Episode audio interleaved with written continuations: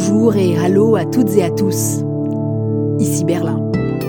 Habemus Budget. La coalition d'Olaf Scholz a enfin trouvé un compromis financier. Le gouvernement boucle sa loi de finances en supprimant des niches fiscales et en remontant le prix du CO2. Mais les tractations ont duré 28 jours. Deshalb haben wir uns auch sehr, sehr, sehr.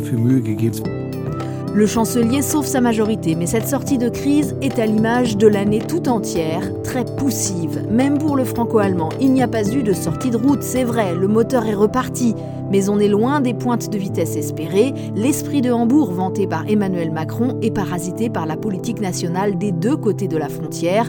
Une année pour rien, peut-être. Dans cet épisode, on essaie de faire le bilan. Bienvenue dans le dernier épisode de la saison 3 du podcast avec un cas. Nous avons lancé ce nouveau format d'information à l'occasion des élections en septembre 2021 et nous voilà 60 épisodes plus tard avec toujours le sentiment qu'il y a un vrai besoin d'explication et de mise en perspective de la politique allemande, mais aussi la politique franco-allemande et européenne. Et c'est avec Frank Bassner, le directeur du DFI, que j'ai monté ce projet et tout naturellement c'est avec lui que je vais boucler cette saison. Bonjour Franck. Bonjour Hélène. Ravi de te donner la parole une fois de plus, surtout que c'est avec toi qu'on avait commencé l'année, en janvier, avec un épisode où l'on se demandait si 2023 allait être une grande année franco-allemande. Alors, bilan des courses, ton verdict, Franck? Pas vraiment, pas vraiment. Mais il faut être aussi là euh, clément avec le jugement parce que les, pressions sont telles actuellement qui pèsent sur ces responsables politiques, que ce soit les guerres qu'on est en train de vivre dans notre voisinage, que ce soit la crise économique qui est là, après tout, hein, que ce soit les défis du changement climatique, tout ça, c'est des pressions énormes euh, qu'exerce la réalité, simplement les chocs extérieurs, euh, sur nos responsables qu'on peut se dire, oui, c'est important de faire des avancées franco-allemandes, mais, comment dire en allemand, il faut, faut, laisser die Kirche non, il ne faut pas exagérer non plus. Oui, laissons l'église au centre du village, mais tout de même, on a passé l'année entière à célébrer le franco-allemand. Le 22 janvier, il y a eu une grande commémoration à Paris pour les 60 ans du traité de l'Élysée, et ça devait vraiment donner le ton de l'année, relancer le moteur, ouvrir un nouveau chapitre. On en a entendu des éléments de langage, mais très concrètement, moi, journaliste, donc forcément un peu cynique, hein, tu sais, eh bien à l'heure du bilan, je me dis que j'ai pas grand-chose à me mettre sous la dent. Ça n'a pas vraiment donné un déclic euh, collectif. Hein. On n'a pas pu observer au niveau européen de grandes avancées poussé par des propositions franco-allemandes. Là, on reste dans une attente qui, commence à être un peu lourde parce que l'année prochaine, c'est les élections européennes. Il faudrait quand même un peu plus d'enthousiasme, des perspectives pour que les gens comprennent pourquoi on fait cette Europe. Et euh, dire seulement que l'Europe protège, c'est peut-être un peu trop peu, parce que c'est vrai, oui, mais c'est sur la défensive. Il faudrait aussi euh, se dire que l'Europe sait faire des choses ensemble. Nous sommes des sociétés très fortes, nous avons des chercheurs partout, nous avons des industries qui sont fortes. Essayons de construire et pas seulement nous défendre. Faut quand même se souvenir de là où on partait. En 2022, il y avait eu des vraies tensions entre Paris et Berlin, avec euh, l'annulation d'un conseil de ministres, c'était pas rien. Là, l'ambiance a changé. On a senti une envie, peut-être pas de toujours bien travailler ensemble, mais en tout cas de vivre des choses ensemble de la fête du mois de janvier à ces images de liesse à l'arrivée du train euh, de nuit Berlin-Paris il y a quelques jours, dans lequel avaient embarqué ministres, ambassadeurs et puis toute une flopée de jeunes. On peut citer les 75 ans du DFI, bien sûr, les 60 ans de l'OFAGE, etc., etc. Je pense qu'il y a un vrai risque actuellement dans, cette relation très particulière franco-allemande, c'est qu'on se qu'on s'auto-félicite continuellement en disant voilà ce qu'on fait, voilà toutes ces réunions, toutes ces structures, et on risque d'oublier que cette réalité ne concerne qu'une infime minorité de la société. On est comme dans une bulle rose où il y a des odeurs tout à fait agréables, mais c'est une bulle quand même. Et il faut regarder autour de nous euh, et, ne pas oublier qu'il y a de vrais conflits dans nos sociétés. Et si on pouvait ouvrir un peu cette bulle franco-allemande vers une réalité plus complexe, plus ouverte, si on pouvait mettre cet engagement qui existe hein, dans, ces relations franco-allemandes dans une perspective plus européenne, je pense qu'on gagnerait tous et toutes parce que, euh, je le répète, il y a un vrai risque de, de, monde parallèle. Et chaque fois qu'on me dit je suis franco-allemand, je, commence à me poser des questions. Qu'est-ce que ça veut dire exactement? Donc il y a un vrai risque de, cloisonnement par défaut d'ouverture. Donc c'est dans cet esprit-là, je pense qu'on peut beaucoup, beaucoup euh, améliorer euh, l'effectivité de tout ce qu'on fait.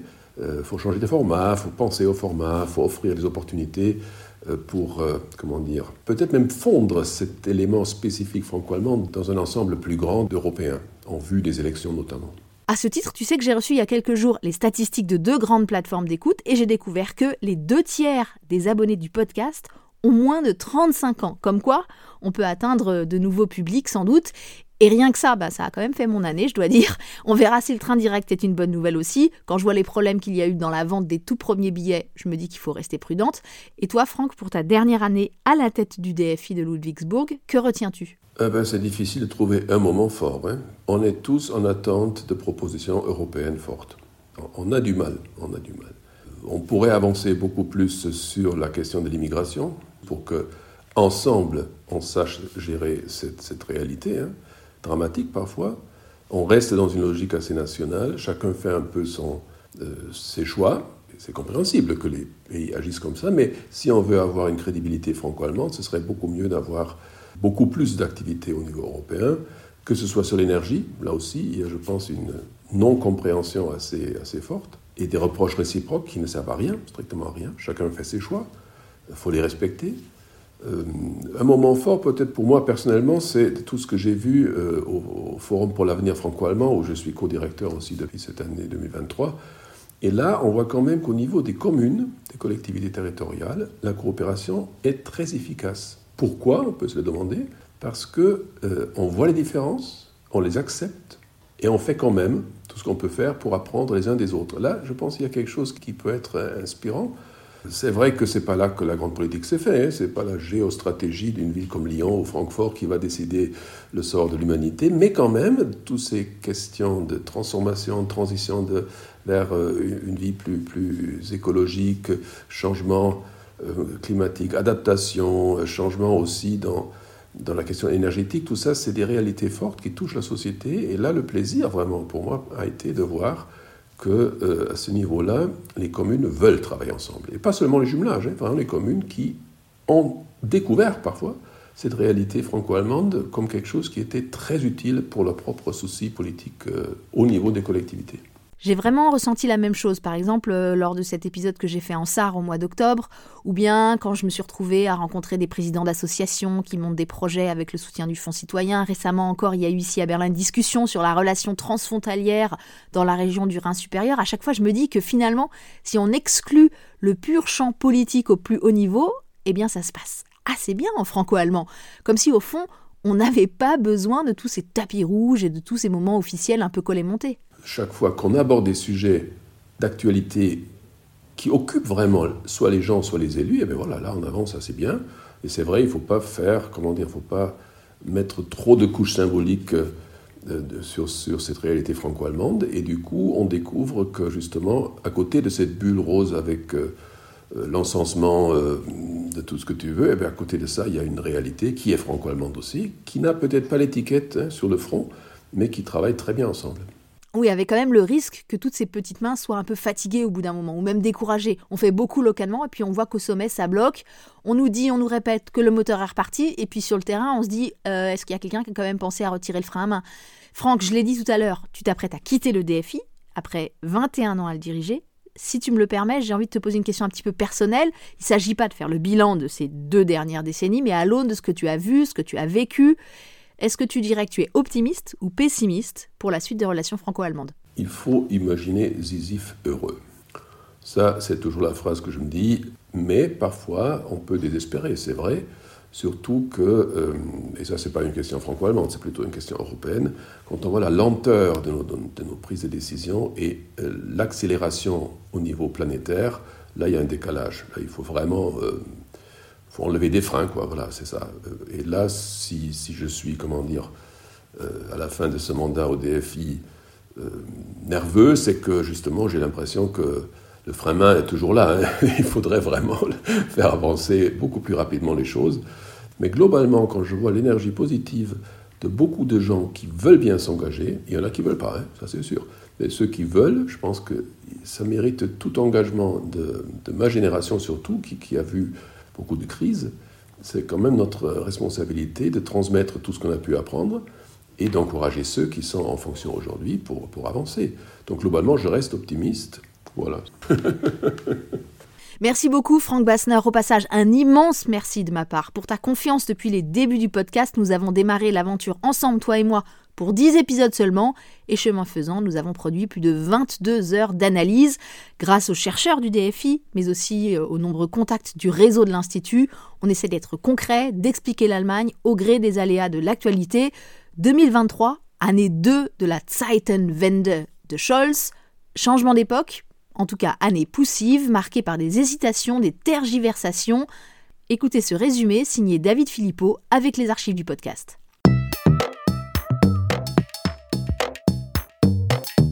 En janvier, l'Allemagne vit son premier cas de conscience de 2023. Faut-il autoriser la livraison de chars de combat à l'Ukraine? Les indécisions de Berlin ne font pas bon effet auprès des partenaires, comme nous le racontait alors la journaliste Isabelle Horry. Quand la coalition est arrivée, les premiers temps, il y avait cette idée ah bah voilà, nouveau chancelier, coalition à trois, c'est compliqué, et il faut qu'ils fassent leur apprentissage, euh, voilà, c'est normal, donnons-leur un peu de temps. Et puis maintenant, on a l'impression qu'on en est toujours au même plan aujourd'hui, on se dit, mon Dieu, et, si demain il faut prendre une décision urgente, rapide, qui va la prendre en fait? À la base, l'Union européenne, c'est quand même une machine un petit peu lente. Alors, quand tu viens rajouter en plus une telle indécision et un tel temps pour prendre une décision dans le pays le plus puissant de l'Union européenne, ça peut faire peur. Finalement, l'Allemagne donne son feu vert pour les chars, mais l'annonce est faite après la journée franco-allemande et ce n'est pas interprété comme un bon signal. C'est vrai qu'on a un sentiment un peu d'un couple franco-allemand fragile à un moment historique où il faudrait vraiment pas. Au printemps, ce sont les questions énergétiques qui ont occupé le terrain politique. D'abord, il y a l'arrêt des dernières centrales nucléaires. La CDU, qui avait accéléré la sortie du nucléaire sous Merkel, remet en question la décision. Mais selon Pascal Hugues, correspondant à Berlin pour le magazine Le Point, il est peu probable que l'Allemagne revienne un jour à l'atome. on pourrait penser que le prochain gouvernement conservateur euh, refasse machine arrière, mais c'est techniquement plus possible parce que ça va coûter tellement d'argent, ça va prendre tellement de temps, et une fois commencé le processus de démantèlement, ce sera techniquement très très difficile de revenir en arrière. Donc il y, a vraiment peu de chance maintenant. Énergie toujours avec euh, la crise des pompes à chaleur, le projet de loi du ministre du Climat Robert Abeck donne lieu à un psychodrame national. La coalition se déchire sur le sujet jusqu'à la rentrée et l'opposition en profite pour la première fois, l'extrême droite passe la barre des 20% dans les sondages. L'AFD, en pleine radicalisation, on l'a bien vu lors de son congrès d'été, selon Stéphane Zeidendorf. Les euh, franges les plus extrémistes euh, à, l'Est, notamment, qui sont ouvertement néofascistes, hein, gagnent de plus en plus de terrain, en plus de succès aussi euh, dans les urnes, prennent petit à petit le pouvoir au sein de l'AFD, ils gagnent en influence. À l'automne, un nouveau mouvement politique fait son apparition mené par la leader d'extrême gauche, Zara Wagenknecht, qui est très populaire dans l'est du pays. Elle aussi compte capitaliser sur les colères, surtout qu'au même moment, l'économie allemande entre en récession et le pays ouvre un débat tendu sur son besoin de main-d'œuvre et d'immigration. Lors des élections régionales d'octobre en Hesse et en Bavière, on assiste à une campagne très populiste, analysait alors le chercheur du DFI, Dominique Grillmeier. Clairement, les conservateurs se présentent comme euh, les défenseurs du bon sens contre les exigences euh, exagérées et parfois inadmissibles des bobos qui bloquent la libre circulation en voiture si chère aux Allemands. Ce discours, ils veulent nous interdire tout, le moteur thermique, euh, les vacances en avion, la viande, la chaudière à gaz même nous imposer peut-être le langage genré, ça va très loin pour le moment, c'est vrai. Avec euh, des représentants de partis d'opposition qui sont sifflés, insultés, agressés, au moins verbalement. La coalition de Scholz est sanctionnée et bascule un mois plus tard dans une autre grave crise, incapable de trancher entre la nécessité d'investir et l'orthodoxie des finances publiques, avec le frein à l'endettement.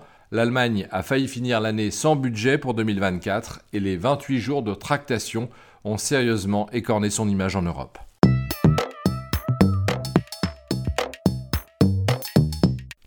Visiblement, l'envie de rester au pouvoir a soudé les partenaires de la coalition, mais on sent bien la fronde monter, notamment au sein du Parti libéral, le FDP, qui organise là prochainement une consultation de sa base. Alors, ce sera une sorte de sondage non contraignant cela ne va pas déclencher euh, d'élections anticipées, mais je me dis qu'on a là peut-être euh, les prémices de ce qui sera la première crise politique de 2024. Et j'espère pouvoir vous raconter tout ça en janvier. Il n'est pas toujours facile de trouver des partenariats pour produire les épisodes, des partenariats comme celui qui me permet de boucler aujourd'hui la saison 3 avec le soutien de l'Université franco-allemande, parce que je l'ai dit tout à l'heure, En deux ans et demi, le podcast a trouvé son public et celui-ci est jeune, très jeune même.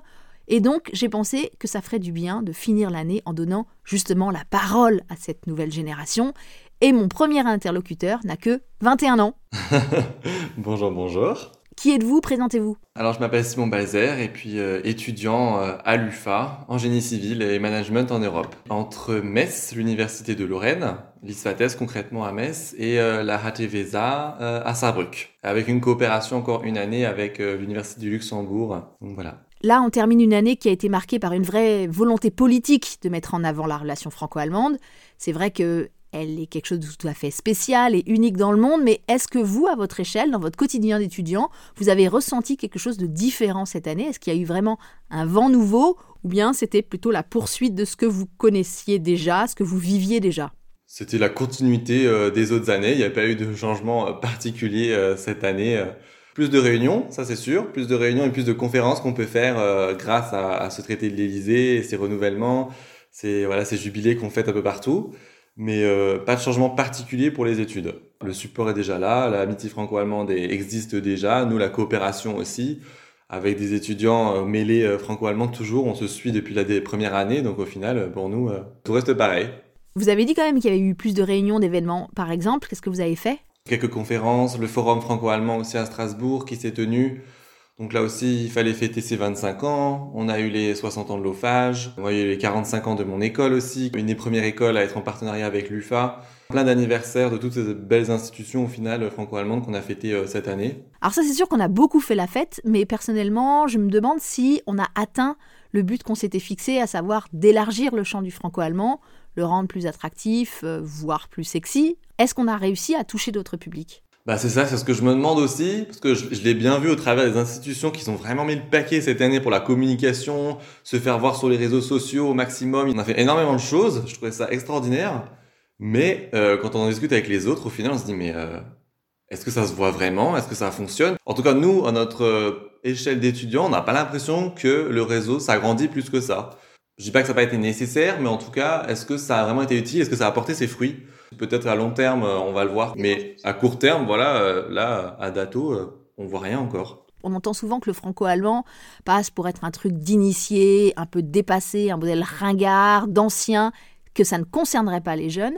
Comment est-ce qu'on vit ça quand on a 20 ans comme vous? Oui, effectivement, c'est vrai que quand on en parle des fois avec d'autres amis, on va dire plus éloignés, qui n'ont pas cette notion du franco-allemand, ou d'autres tout nouveaux qu'on rencontre à des forums, des salons, quand on leur parle du franco-allemand, effectivement, ça fait un peu d'abord à première vue un peu comme dit vieux jeu.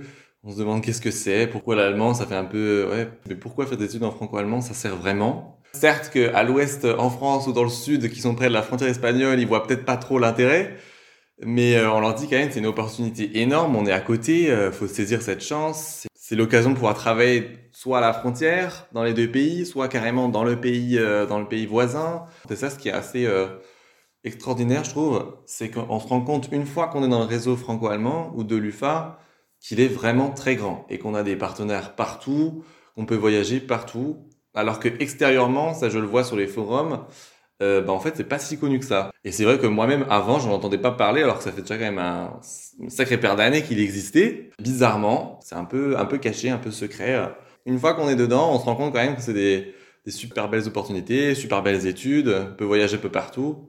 Donc franchement, euh, super. Simon, par ailleurs, vous êtes représentant des étudiants de l'UFA. Ça veut dire quoi exactement? Alors là, exactement, c'est ma double casquette, c'est-à-dire que je représente tous euh, les étudiants du pôle ingénierie et sciences des découvertes euh, côté français. Toujours, toujours par groupe de deux avec mon collègue qui s'occupe de la partie allemande. À plusieurs, on, encadre quand même un peu plus de 6500 étudiants. Quelles sont les préoccupations principales des étudiants de ce réseau franco-allemand aujourd'hui? Alors, ce qu'on nous rapporte, pour eux, c'est principalement le niveau de langue qui leur fait le plus peur. Est-ce que j'ai les compétences requises, le niveau de langue requis?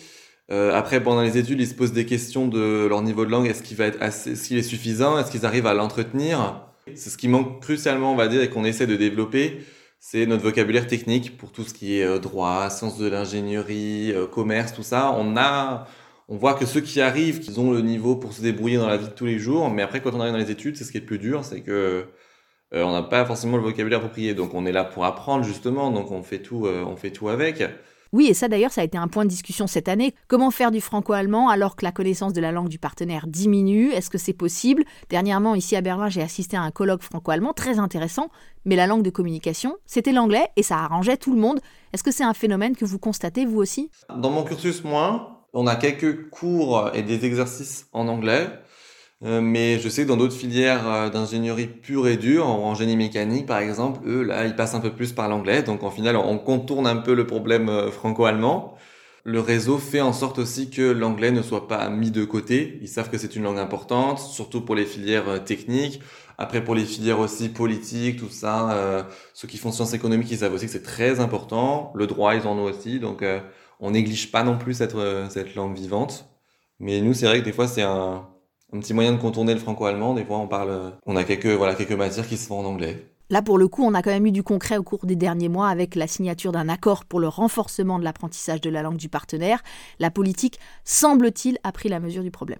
Oui, ça, je pense, c'est une bonne chose qui mise là-dessus, qu'il faut vraiment améliorer le niveau euh, des étudiants, enfin, des futurs étudiants, en tout cas ceux qui arrivent dans les premières, premières années, mettre l'accent sur l'apprentissage des langues. S'ils pouvaient mettre quelque chose en place de plus, euh, plus important encore, ce serait vraiment euh, super. On a, je pense que c'est comme ça qu'ils attireraient déjà le plus de monde. Au lieu de passer par la communication, ils pourraient aussi déjà améliorer ce côté-là, ce côté pédagogique. Ça amènerait déjà beaucoup plus de monde aussi. Pour finir, Simon, comment vous le sentez, vous, là, le franco-allemand en ce moment? Je dirais que je me fais une toute petite part de soucis quand même, juste pour euh, le fait de savoir voilà, si ça va perdurer dans le temps, s'il y a encore assez d'étudiants qui vont apprendre ces deux langues. Mais moi, personnellement, en tout cas, je suis assez optimiste. Je, je me dis quand même, moi, ça, ça, ça fonctionne je suis assez confiant sur, sur la suite.